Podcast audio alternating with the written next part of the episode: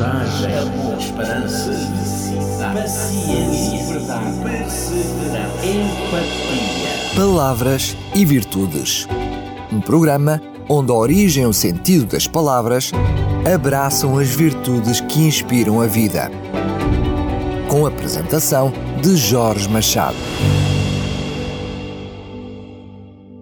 Olá, amigo ouvinte, é com muito prazer que o cumprimento. Muito bem-vindo ao Rádio Clube de Sintra e ao programa Palavras e Virtudes.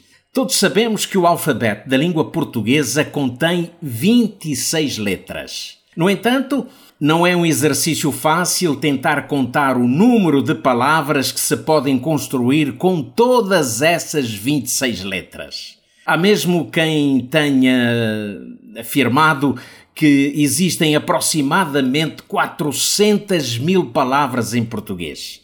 Mas, como sabemos, a linguagem vai sofrendo modificações ao longo do tempo e das sucessivas gerações, e assim vão surgindo novas palavras. Mas eh, mais importante do que sabermos quantas palavras existem é conhecermos o seu significado e o que elas representam na sua essência. E a palavra que escolhi para a nossa reflexão hoje é felicidade.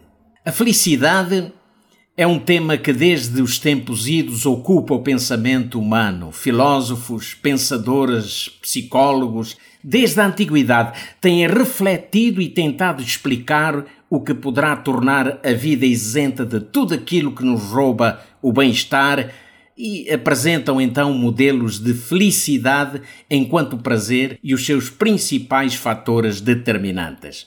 Se procurarmos no dicionário eh, o que significa ou o significado de, de felicidade, vamos encontrar variadíssimas definições. Por exemplo, um estado durável de plenitude, satisfação e equilíbrio físico e psíquico, em que o sofrimento e a inquietação são transformados em emoções ou sentimentos que vão desde o contentamento até a alegria ou até ao intenso júbilo.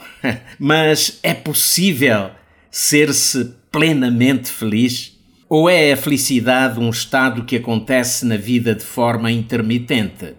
Bom, na verdade, a felicidade não é um estado definitivo ou absoluto, porque na vida de uma pessoa esse estado de satisfação e bem-estar pode ser interrompido por momentos ou períodos mais ou menos longos de mal-estar ou perturbação. Ora, se assim é, a felicidade completa ou total estará longe do alcance do homem.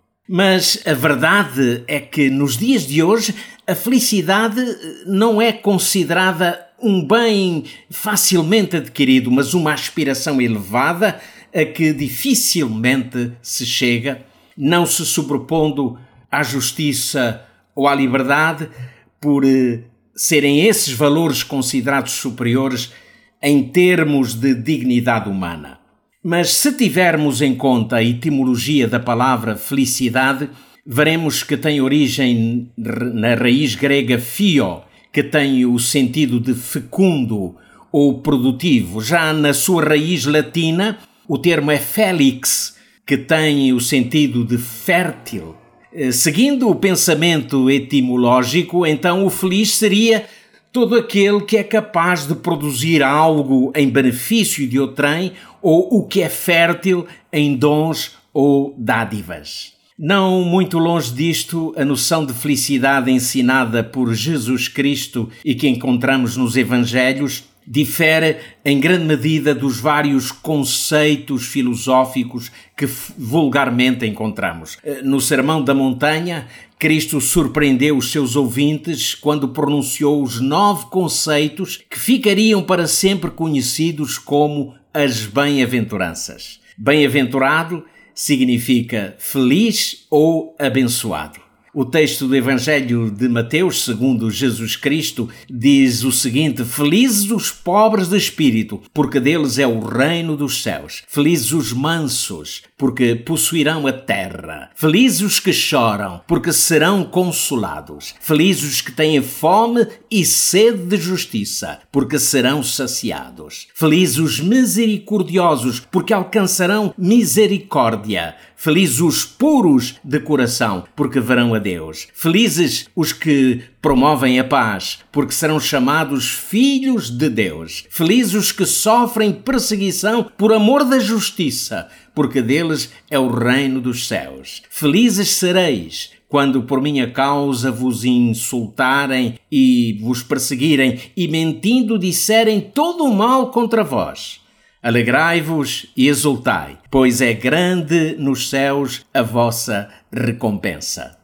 Bom, com estas palavras, Cristo introduz no pensamento humano algo totalmente diferente de tudo o que se ouvira até então com respeito à felicidade.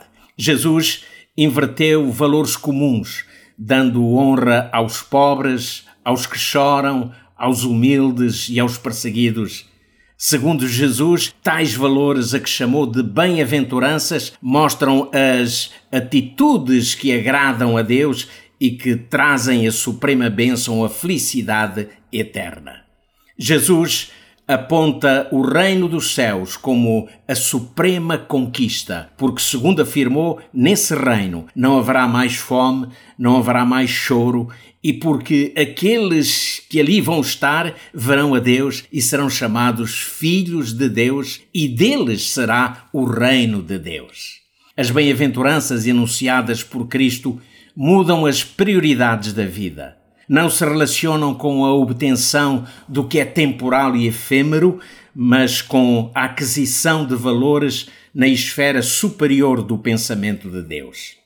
Já o apóstolo Paulo introduz numa das suas epístolas esta mesma ideia de felicidade baseada não pela aquisição de valores temporais, mas dos mais sublimes padrões da existência moral. Paulo fala de um caminho mais excelente, o qual todos, sem exceção, somos convidados a percorrer. Assim, ele dizia na sua primeira epístola aos Coríntios: Portanto, procurai com zelo os melhores dons, e eu vos mostrarei um caminho mais excelente. E de seguida conclui com um dos mais fascinantes textos acerca do maior de todos os dons, sem o qual ninguém verdadeiramente poderá ser feliz.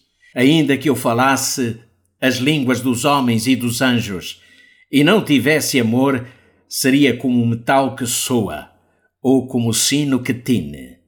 O apóstolo fala do amor que não trata com leviandade, que não se ensoberbece, que não se porta com indecência, que não busca os seus interesses, não se irrita, não suspeita mal, não folga com injustiça, mas folga com a verdade.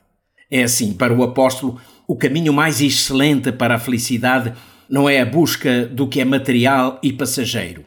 Paulo fala do amor que se reflete não em palavras ou em demagogias ideológicas, mas em atitudes que superam o perfeccionismo. No seu entender, seríamos uma humanidade certamente mais feliz se o homem se desprendesse do egocentrismo e agisse como Cristo nos ensinou. Amarás o Senhor teu Deus de todo o teu coração, de toda a tua alma, de todo o teu entendimento e ao teu próximo como a ti mesmo. Sim, estimado ouvinte, é na busca de nos tornarmos melhores, mais amigos de Deus, mas também mais humanos, mais fraternos, enfim, mais semelhantes a Cristo, que nos tornamos também mais, mais felizes. E hoje fico-me por aqui. Voltarei em breve à sua companhia para um novo apontamento de palavras e virtudes. Fique conosco, fique em boa companhia, na sintonia do Rádio Clube de Sintra. Até breve. Coragem, esperança, paciência, verdade, perseverança, empatia. Palavras e virtudes. Um programa onde a origem e o sentido das palavras abraçam as virtudes que inspiram a vida Com a apresentação de Jorge Machado.